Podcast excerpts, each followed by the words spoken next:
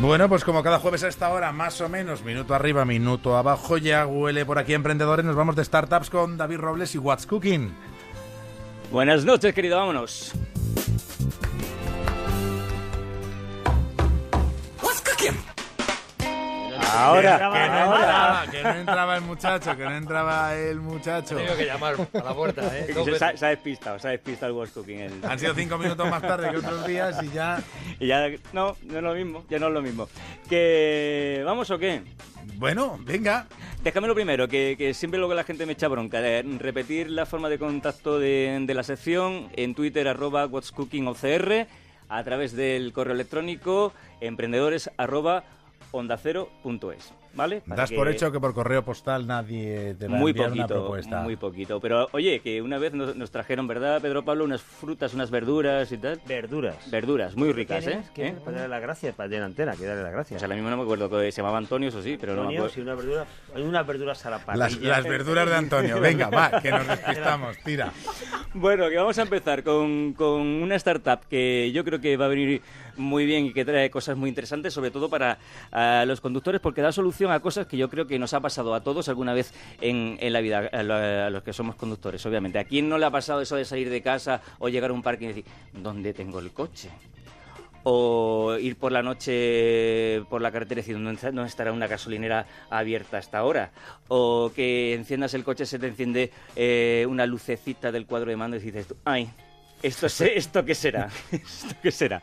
Bueno, yo creo que nos ha pasado a todo. Entonces, lo que traigo ahora es una startup que yo creo que va a dar solución a buena parte de estas dudas. Se llama eh, Talkicar, lleva aproximadamente un año eh, funcionando. Y os cuento la historia de su protagonista, que se llama Gonzalo Almirón. Él eh, empezó a, a estudiar un poco los coches y se dio cuenta que los motores, eh, bueno, pues tenían muchos sensores que daban información que al final se perdían y que no se utilizaban o que no se rentabilizaban de cara al conductor. Entonces, dándole vueltas a la cabeza, decidió que eso había que plasmarlo o darle la vuelta de una manera para conseguir esa información y entonces desarrolla eh, un dispositivo y una aplicación móvil. Este dispositivo eh, se coloca, eh, a ver si soy capaz de explicarlo bien, en el puerto OBD de los eh, coches que está normalmente debajo de- del volante, ¿vale? Es un dispositivo que se coloca en ese puerto que es muy parecido a lo que en, en los televisores tenemos ese... ese HDMI. eh, ¿el ¿Qué? El HDMI este. que Sí, digo, bueno, que ese es un puerto... Bueno, una ranura, un puerto. Eh, sí, lo metes ahí y eso se conecta automáticamente eh, con tu móvil a través de una aplicación. ¿Qué hace este dispositivo y esta aplicación? Pues coger toda esa información que decíamos que no se, eh, no se usa el- en los coches y trasladarlo a la pantalla del móvil. ¿Y qué vamos a tener en la pantalla del móvil? Pues primero lo que te decía, eh, nada más encender la aplicación, la ubicación del coche. Eso está muy bien para gente tan despistada como yo que se puede llevar, como me ha pasado, más de 20 minutos dándole vuelta a mi Que te- barrio. que ya que te voy a llevar otro, digo. A mi barrio, ¿dónde está el coche? ¿Dónde Dándole está el mando a distancia por todo el barrio. Pa, pa, pa, pa. Pero en segundo lugar, que esto Yo está estuve muy dos bien, días en Moncloa buscando el coche. ¿eh? o si no, bueno, que no, habéis- no habéis conocido el parking del Rocío, que, Que eso, no- ta- eso también. No hables de la noche antes, Ignacio, para que no nos asustemos. bueno, que sigo. Y otra cosa muy buena que hace es un chequeo constante de- del coche. Es decir, en el momento que tú lo enciendes, eh, te va a hacer un chequeo constante y lo que decíamos es eso de eh, la lucecita, el testigo que se me ha encendido en el cuadro de mandos, ¿es grave o no grave? Pues por lo menos esto te lo resuelve. Es un sistema que avisa y te detecta incidencias que da la propia centralita del vehículo, algunos dan más o menos en función de los propios sensores que monte el vehículo. Y entonces, bueno, pues nosotros detectamos que hay un- una incidencia y qué tipo de incidencia es. Si es una cuestión que tengas que ir al taller mecánico, pues bueno, de una forma inmediata, o es una avería que, bueno, puede mm, eh, recorrer a un- unos kilómetros sin, sin ningún problema, pero bueno, que es conveniente que vaya a realizar una, una revisión. Que esto no sustituye al taller, ¿eh? que tampoco nos vengamos arriba de que esto no es nada, esto no es nada, dejamos el, pilotito encendido y unos meses. No. A ver, más cosas eh, muy interesantes que, hace esta aplicación.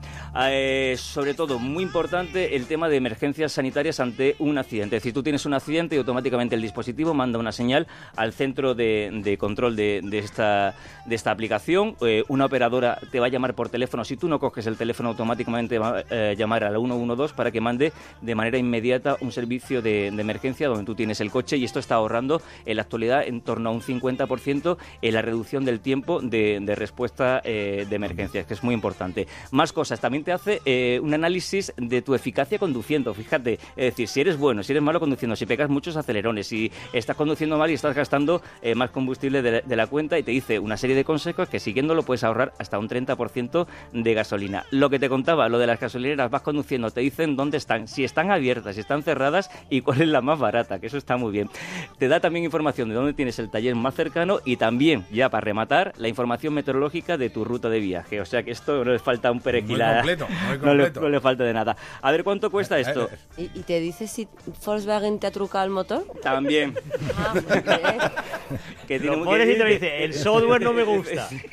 Va mal. Está contaminado tela, sí, sí, sí, te lo dice. Este coche, Ay, ¿Te lo tiene- dice de verdad? Mira, tú que igual sabes tú. No, pero no hace, porque no estabas aquí, pero hace poco contábamos, ¿verdad? Una, una startup que, que había diseñado un sistema que hubiera detectado los sistemas de, de- de emisión de gases de, de Volkswagen y hubiera evitado que, que contaminaran. Eso lo Estaba- contamos, lo contamos hace un par de Estaba semanas. prohibida en Alemania esa. Sí, sí. bueno, que a ver, que cuesta esto muy baratito, 149 euros para los que estén interesados y que ya está la aplicación disponible en Android y a la espera de, de que le den la confirmación en Apple. Así que un También poquito de paciencia. En Apple dentro un poquito. dentro un ¿Alguna poco. cosita más? Claro que Por sí. muy- supuesto que sí. Pues mi, eh, vamos a ir con, con otra aplicación, otra startup. Esta no es aplicación, perdón. Esto es una startup que es muy interesante, sobre todo de cara a las elecciones generales que tenemos a la vuelta de la esquina, porque os traigo una compañía que ha desarrollado una tecnología que es capaz de analizar el sentimiento que se oculta detrás de un tuit. También en Aloña. Mm, Eso es más difícil, porque Aloña es... Aloña es Aloña. Pero- Aloña es quien se encarga de pero yo, las por redes ejemplo, sociales de la brújula, a la que queremos mucho y enhorabuena saludo, por su saludo, por supuesto. Es que, a ver, esto que yo te escribo un tuit y te digo, "Mm, David, eres vistiendo como una caja fuerte, que la combinación nada más que la sabes tú. Por ejemplo.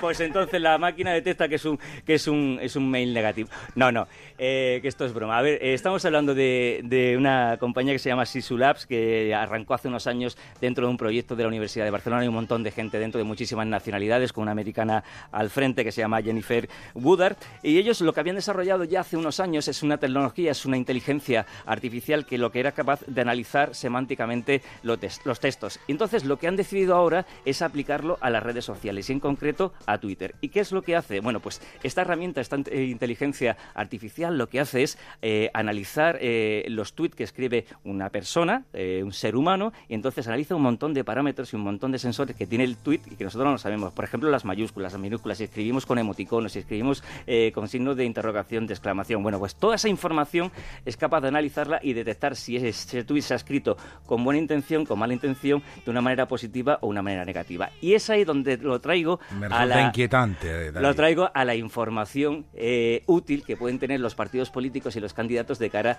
a las elecciones, porque van a poder saber eh, aquellos responsables, por ejemplo, de campaña, si se escribe un tuit por parte de un candidato, qué eh, acogida está teniendo ese tuit y con qué temas, que esto es muy importante, con qué temas los tuiteros relacionan a ese partido político o a ese candidato.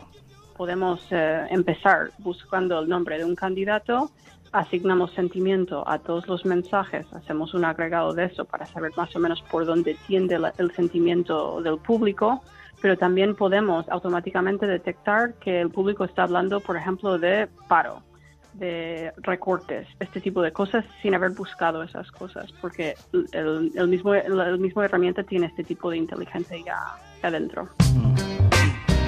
Bueno, que estoy tuiteando los nombres de todas estas eh, startups que luego la gente me... Sí, sí, me- ahí, ahí ya demanda. Ahí ya demanda, hay demanda, me están el- escribiendo en el los de- Twitter, por favor, el nombre de la Acabo de poner todos los nombres de todas las eh, startups de las que vamos a hablar hoy. A ver, ¿esto cómo nos podemos poner en contacto con, con esta empresa si nos interesa? Bueno, pues eh, para algo ah, normalmente pues más constante, que sería eh, eh, registrándonos en, en esta empresa y, y cogiendo su software, o por algo muy concreto, por ejemplo, como pueden ser esas elecciones, y le pedimos, como quien dice, eh, pues una encuesta a, a la carta. De hecho, ya nos cuenta Jennifer que ya, y bueno, pues eh, partidos políticos y medios de comunicación que se han puesto en contacto con ellos porque están muy interesados de cara al, al 20 de, de diciembre. Así que bueno, ahí, ahí dejamos esa posibilidad de saber por dónde respira la ¿Por gente. dónde, ¿Por dónde y qué intención tiene? Yo igual voy a solicitar los servicios de esta empresa para conocer si Aloña lo hace con buena intención o con mala intención. Yo estaría cada- completamente convencido que vas con mala intención. Oye, lo mismo que no, para- Aloña, que no. El mercado este es el de las infidelidades y ver eh, tal. Tal, ¿eh? No Esto tiene muchas tontería. Tiene una lista, aplicaciones. tiene una lista esto, ¿eh? Es una derivada importante. Hombre, siempre y cuando que tu novia te escriba un tuit.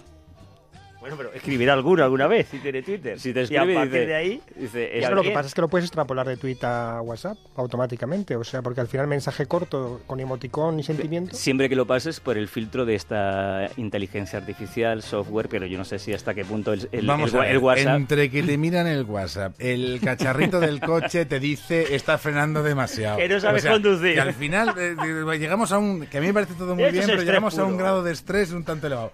¿Algún eso, startup pero más, hermano. por favor? Que sí, que sí. Vamos con otra startup que, que nos viene muy bien a la gente como, como yo, que es muy floja, que, que vive sola. Me explico. Gente que vive sola, que no tiene eh, mucho... dicho que eres muy flojo, ¿no? sí, no, pero me están mirando... pues Sí, es verdad, soy muy flojo. Tengo poco tiempo libre, vivo solo y el poco tiempo libre que tengo no lo quiero utilizar eh, en cosas como limpiar. Entonces lo que os traigo es una compañía que lo que ofrece es un servicio online online de limpieza y plancha, ¿vale? Por horas y con total seguridad. Esto se llama Clintu, ¿vale? Es una web eh, y también sale de la historia de, su creador, que es Alex Espel, también eh, pues una persona, vamos a decir, que tiene poco tiempo como yo y que empezó a pensar, digo, si todo se consigue a través de, de Internet, ¿por qué la limpieza no se va a conseguir también a través de Internet? Y entonces pone en marcha esta web donde tú te registras y pones exactamente lo que quieres. Necesito que venga una persona a casa un día, o que venga eh, varios días a la semana, o que venga dos horas, tres horas, eh, que venga los fines de semana, que venga una vez nada más, que venga eh, todos los meses. En fin, lo que tú quieras, y entonces ellos te mandan a la persona adecuada y con total seguridad. ¿Y qué quiero decir con total seguridad? Pues no cuenta eh, Alex que todas las candidatas que, que llaman a Clinton para trabajar con ellos pasan una serie de filtros y unas pruebas tan duras de calidad que tan solo el 5% de todas las candidatas consiguen superarlo. Antes de, de acceder a servicios a través de Clinto, pues se tienen que dar do- dos referencias de trabajos anteriores que se verifican y luego también hay una entrevista. Y entonces, aparte de eso, trabajo a trabajo sí que es... De hecho, lo más importante al final es que trabajo a trabajo se, se va evaluando, el usuario recibe un formulario, muchas veces también contactamos eso el primer día para ver qué tal ha ido y ahí es donde vas verificando que todo funcione correctamente. Si pasado el servicio dices, oye, que no, no estoy satisfecho, no era lo que me esperaba, pues viene otra persona sin ningún coste. Coste 9,95 la hora, que es más o menos la media. Están en Madrid, en Barcelona, en Valencia y desde esta semana en eh, Bilbao.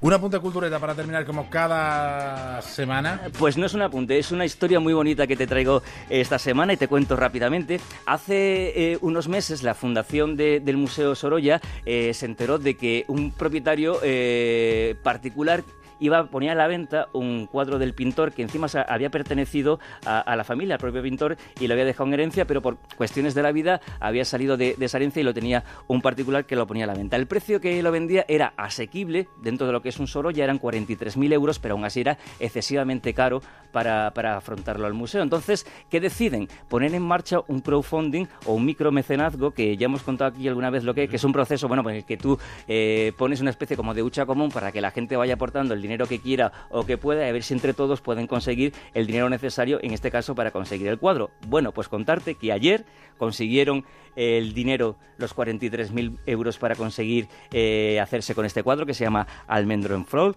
eh, Almendro en Flor, estoy poniendo ahora mismo en Twitter eh, esa imagen. Hoy hemos hablado con la conservadora de- del museo que se llama Covadonga Pitars. Está solamente encantadísima con, con- con este resultado y además nos cuenta y nos anuncia que todos estos pequeños eh, o pequeños propietarios van a recibir una recompensa. El nombre de todos nuestros mecenas quedará para siempre ligado al cuadro, es decir, que la ficha técnica del museo en la que aparezcan los datos de adquisición aparecerán los nombres de esas 400 personas que han participado en el proyecto.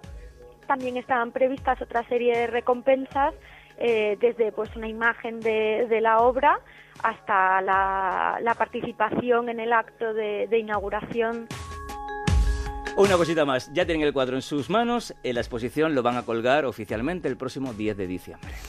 Muy buena historia, muy buena Está historia. bonita, está bonita. Desde está luego bonita. que sí. Hasta la semana que viene, David. Adiós, querido.